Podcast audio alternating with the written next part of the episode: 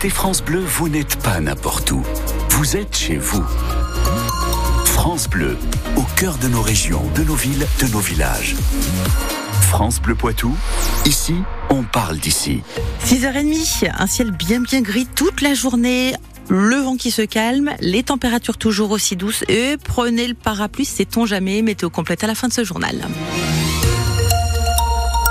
Manon Vautier-Cholet à Poitiers. Le relais Georges Charbonnier va continuer d'aider les personnes en situation précaire. Il accueille des sans-abri et sans-papiers depuis les années 2000, sauf que l'été dernier, le CHU expliquait euh, vouloir quitter ce bâtiment historique euh, qui se trouve rue Mouton, devenu trop petit selon l'hôpital. Finalement, un compromis vient d'être trouvé pour que cette permanence d'accès aux soins reste presque au même endroit que l'accueil de jour, dans un bâtiment différent, mais Jeanne de Butler, tout reste dans le même quartier. Oui, 200 mètres, très exactement, séparent les deux sites. D'un côté, l'accueil de jour, le restaurant, les éducateurs, et puis trois rues plus loin, la toute nouvelle permanence de soins de l'hôpital.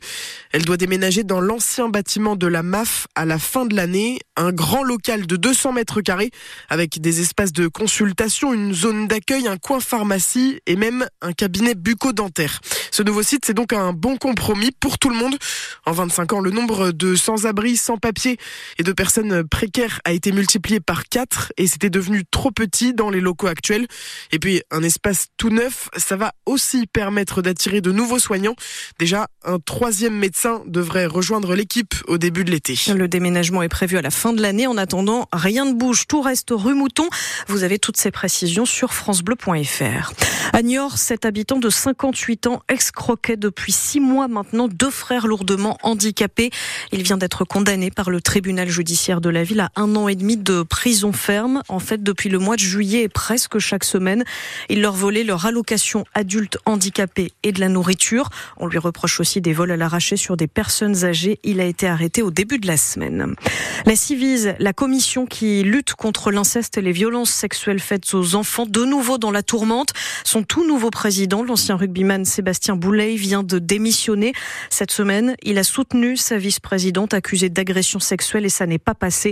Pour certains, ça sonne même la fin de la commission, en tout cas sous cette forme. Amélie Oudéa-Castera n'est plus ministre de l'Éducation nationale. Elle paie les polémiques qui ont suivi sa nomination et notamment la scolarisation de ses enfants dans le privé.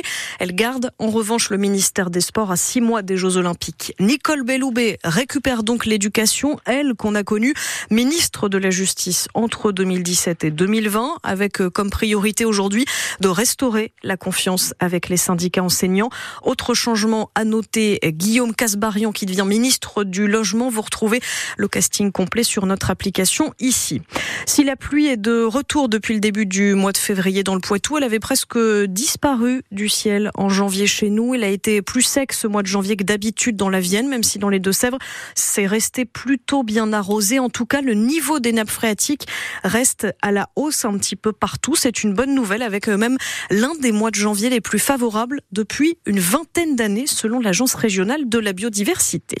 En basket, le PB86 a rendez-vous à Denain ce soir. L'objectif, rester dans le top 8 après la victoire euh, de mardi face à Angers à l'Arena. Le coup d'envoi, c'est à 20h. Et maintenant, vous le disiez, mardi, nos joueurs ont gagné à l'Arena Futuroscope, mais sans une partie de leurs fidèles supporters. Les Pictagoules, qui mettent toujours l'ambiance, ont boycotté la rencontre. C'était une première dénonçant l'attitude des membres de la sécurité de la salle Poitvine. Et donc, après euh, cette première sans nos Pictagoules, en tribune. Justine Clos, la direction de l'Arena se défend en cette fin de semaine.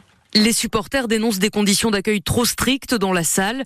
Ils ne peuvent pas rentrer avec certains accessoires pour mettre l'ambiance.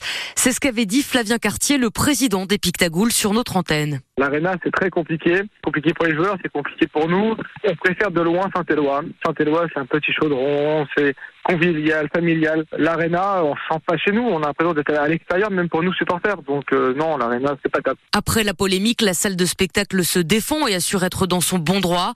On applique les règles de sécurité, répond Stéphane Potier, le directeur général de l'Arena. Il y a des accessoires qui sont considérés comme dangereux pour le public, pour les acteurs du jeu, c'est pour les arbitres. Voilà, nous, notre rôle, c'est les objets qui peuvent être considérés comme dangereux, de ne pas les faire rentrer. Malgré les tensions, la direction de l'Arena veut tendre la main aux supporters.